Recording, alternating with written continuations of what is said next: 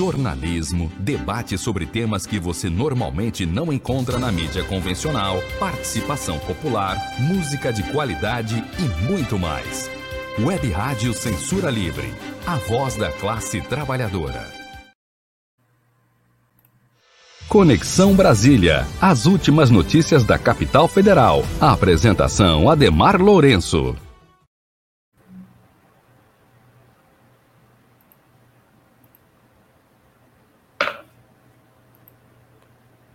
Olá, seja bem-vindo, seja bem-vinda. Está começando o Conexão Brasília, aqui pela Web Rádio Censura Livre, a voz da classe trabalhadora. Olá, Ademar, seja bem-vindo. Olá, Antônio. Olá, toda a equipe da Web Rádio Censura Livre. Olá, ouvinte da Web Rádio. É sempre um prazer estar aí com vocês e hoje num dia bem bem peculiar, né? WhatsApp, Instagram, Facebook caindo. É, e, bom, o assunto não é nem esse, na verdade, né? Sábado agora teve manifestações por todo o país, em mais de 300 cidades, pelo Fora Bolsonaro. O público gira por volta aí de meio milhão de pessoas, como foi entre maio e julho, né, tiveram manifestações é, da mesma coalizão em maio, junho, 19 de junho, 29 de maio, 19 de junho, 3 de julho, 24 de julho, também teve o grito dos excluídos no dia 7 de setembro. Teve uma manifestação de oposição de outro grupo do MBL, que deu um público bem pequeno no dia 12 de, 12 de setembro agora e no dia 2 de outubro um público proporcionalmente do mesmo tamanho, né? Pelo, do ponto de vista visual, um público mais espalhado no Brasil inteiro, mais de 300 cidades. No Nordeste, sempre um público muito bom, né? Só que na Avenida Paulista e aqui em Brasília, é menor que os atos bolsonaristas, dado que os atos bolsonaristas é, concentraram o público nesses lugares. A gente teve ônibus de, de dezenas de cidades do interior, por exemplo, aqui para Brasília, né? Isso até já falei depois do 7 de setembro. As pessoas iam de Brasília do setor hoteleiro para a esplanada, não era, não vinham da rodoviária de Brasília. Não era a população local de Brasília que estava naquela manifestação aqui no dia 7 de setembro. Nenhum problema em, em marchas nacionais, é até bom que se faça, que a esquerda também faça. Mas, se for contar a população local de Brasília, eu arriscaria dizer que o nosso ato teve mais brasiliense do que o ato do 7 de setembro, porque é 80%, 90% daquilo ali era gente vinda do, do, do, de fora, que ficou semanas, dias é, em hotel, de maneira até desnecessária. Para que, você vai ficar duas semanas para um ato no dia 7 de setembro? Com que dinheiro você vai ficar hospedado? Até agora, não, não, não se sabe, né? Quem bancou é, é, milhares de pessoas, vários dias em hotéis aqui em Brasília, né? Um, da, um dado que pode parecer não ser importante, mas é exatamente nos hotéis onde fica a região de prostituição em Brasília. Então, esse pessoal estava gastando muito dinheiro aqui. E quem é que bancou esse pessoal aqui? Né? Tava tomando a cervejinha Heineken, estava tomando tem, tem, tem a filmagem deles mesmo, um churrasco de carne de primeira. Não é pão com mortadela. Você fica duas semanas hospedado na região do Meretrício, em Brasília, comendo carne de primeira e tomando cerveja. Quem é que está bancando? O que se sabe é que a, um dos que bancaram esse ato era a ProSoja, né? O que, que é bom falar disso?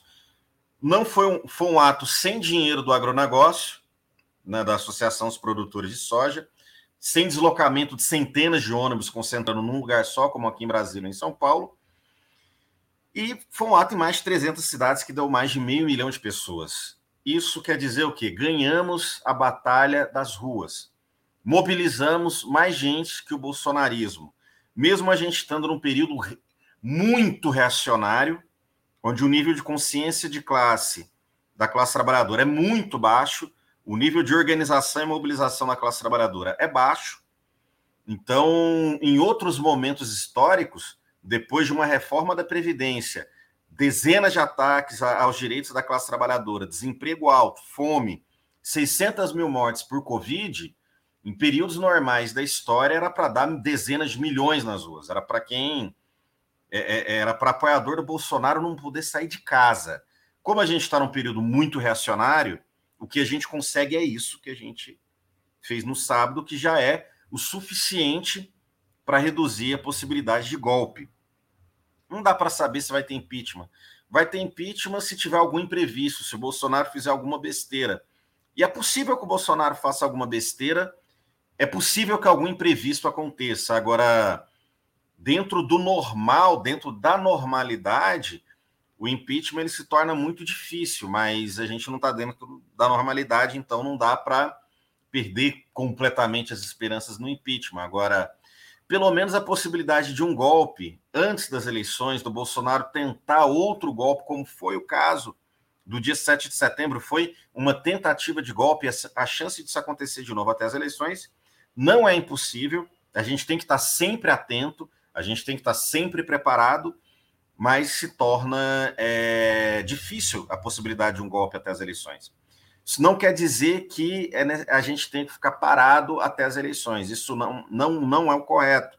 Inclusive, foi um erro grave do Lula não ter participado da, da, das da, da manifestação. O Lula aposta tudo nas eleições de 2018, sendo que se a gente não for para a rua, nem tem eleições. É possível que daqui para frente não tenham mais grandes atos massivos de rua, é possível, pode ser que tenha, mas o mais provável é que não tenha.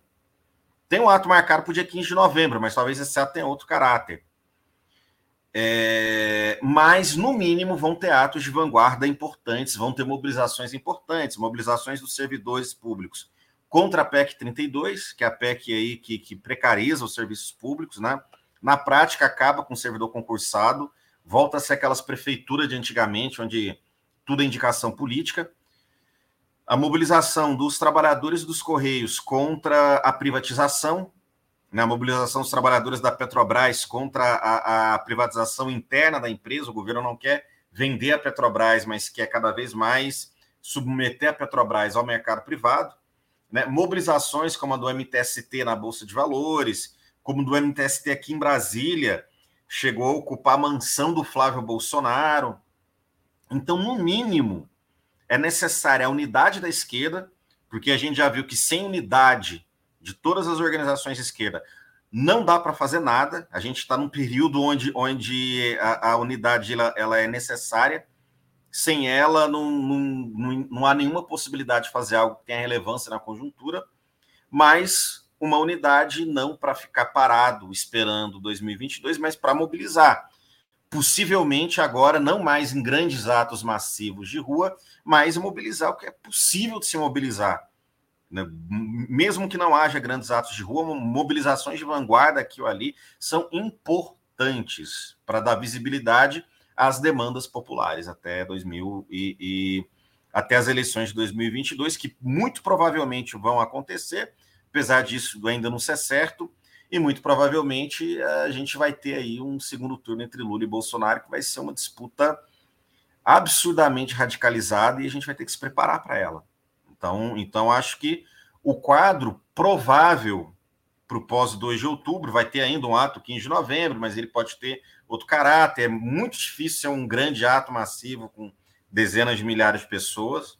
Talvez até mudem o caráter desse ato, porque vai ser no meio de um feriado prolongado do, do 15 de novembro vai dar numa segunda-feira, de feriado, mas é, é necessário, na medida do que a gente pode, nesse período ultra-reacionário que a gente vive, mobilizar o que a gente puder mobilizar, e para a gente poder mobilizar o um mínimo para intervir na conjuntura, é necessária a unidade entre a Frente Povo Sem Medo, Frente Brasil Popular, Coalizão Negra por Direitos, que é o eixo que fez essa sucessiva essa sucessão de atos, essa série de atos, que foi uma série vitoriosa, né? Bolsonaro está aí, mesmo com a vacinação avançando e o desemprego tendo uma leve redução, né? No, o povo não está satisfeito com isso e está com mais, o governo está com mais de 50% de rejeição. Então, esse ciclo de atos terminou, é, dado a conjuntura reacionária que a gente está, terminou vitorioso.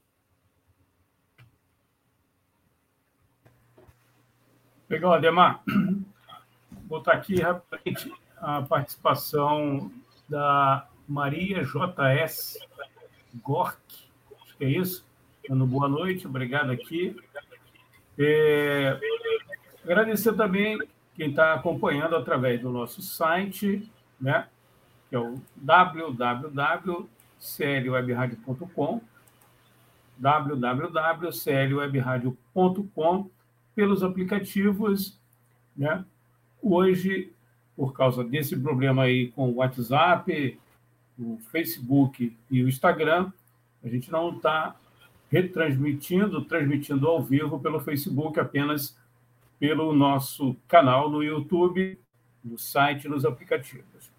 A gente vai ao intervalo, mas antes vou deixar uma pergunta aqui que o Pericles ele não disse de onde é, né? deixou lá no nosso site uma mensagem, na verdade é uma pergunta. Qual a sua opinião, deve ser para você, Ademar, sobre o incidente uhum. Ciro Gomes petistas? Vamos ao intervalo, daqui a, daqui a pouquinho a gente volta aqui no uhum. Conexão Brasília, direto da capital federal, com o jornalista Ademar Lourenço. Para manter o projeto da Web Rádio Censura Livre de uma mídia alternativa, buscamos apoio financeiro mensal ou doações regulares dos ouvintes, de amigos e parceiros, já que não recebemos recursos de grandes empresas, políticos ou partidos. Seja um apoiador regular e ouça o agradecimento no ar durante as edições dos nossos programas. Sua ajuda é muito importante para nós. Enviamos prestação de contas mensal aos nossos apoiadores. Temos uma vaquinha virtual permanente. Anote o endereço virtual apoia.se barra clwebradio apoia.se barra clwebradio Saiba mais sobre a emissora no WhatsApp 21 96553 8908. Web Rádio Censura Livre, a voz da classe trabalhadora. Já estamos de volta aqui no Conexão Brasília. Ademar, pode responder aí o Péricles, né? Ele pergunta qual a sua opinião sobre o incidente Ciro Gomes petistas. Primeiro notícia de última hora, o WhatsApp acabou de voltar. Estou aqui no WhatsApp, estou aqui no meu, no meu Zap.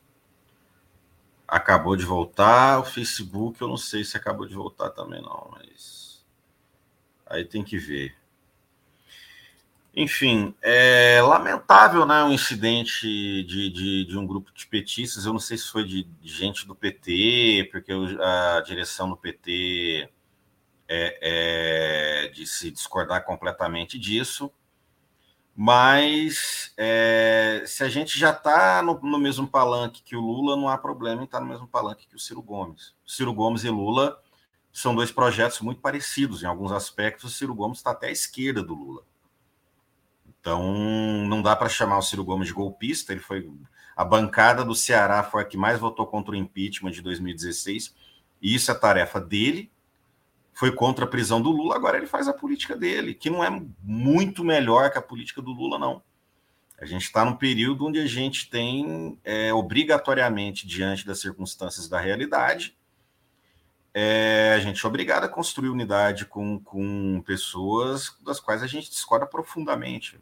Na Segunda Guerra Mundial, a gente, a, a, os revolucionários tiveram que ter unidade com, com o chefe do imperialismo inglês um reacionário como Winston Churchill.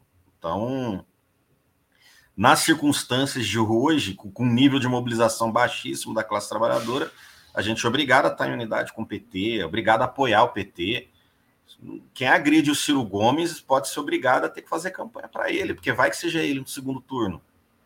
A gente vai ter que fazer campanha para ele, para o Ciro Gomes. Então, a besteira, ali era um ato de unidade, não dá nem para chamar o Ciro Gomes de alguém que apoiou o golpe ou apoiou o fascismo, porque ele não, não apoiou, apesar de todos os problemas dele, essa ideia dele ser um líder progressista, quem é professor de escola pública do Ceará sabe que não é bem assim. Agora, as circunstâncias políticas nos obrigam a, a estar, sim, em unidade de ação com o PT, com Ciro Gomes, que são todos no mesmo campo político. Então, é um erro absurdo essa agressão a, a, ao Ciro Gomes.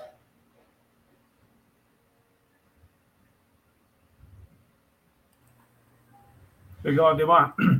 Queria que você falasse um pouquinho aí é, do canal que você administra, né? Juntamente com uhum. o Gibran. Vou ver se quando dá para colocar o, o, link aí, a gente vai colocar o link. Né? Você que está.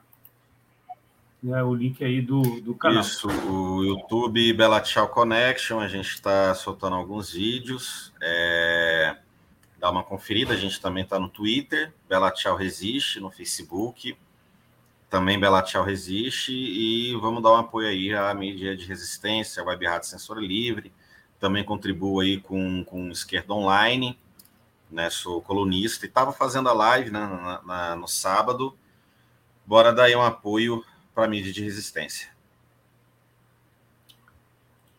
Legal, Demar. Até semana que vem. Até semana que vem. Um abraço, um abraço a toda a equipe abraço aí aos ouvintes. Até mais.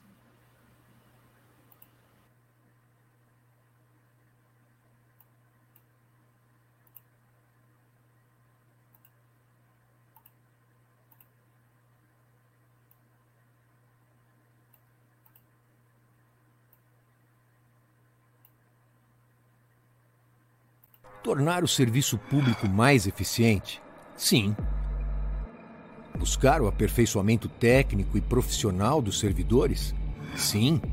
Permitir que políticos e seus indicados tenham ainda mais poder na administração pública? Não.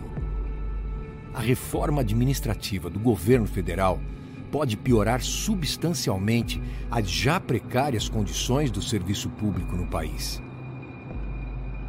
Leia, informe-se. Depois pode ser muito tarde para voltar atrás. Acesse nãoapec32.com.br e veja o posicionamento de cada parlamentar.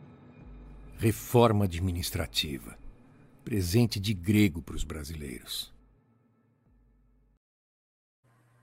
Acompanhe a programação da Web Rádio Censura Livre no site www.clwebradio.com, no aplicativo exclusivo para ouvir rádio no celular, tablet e Smart TV.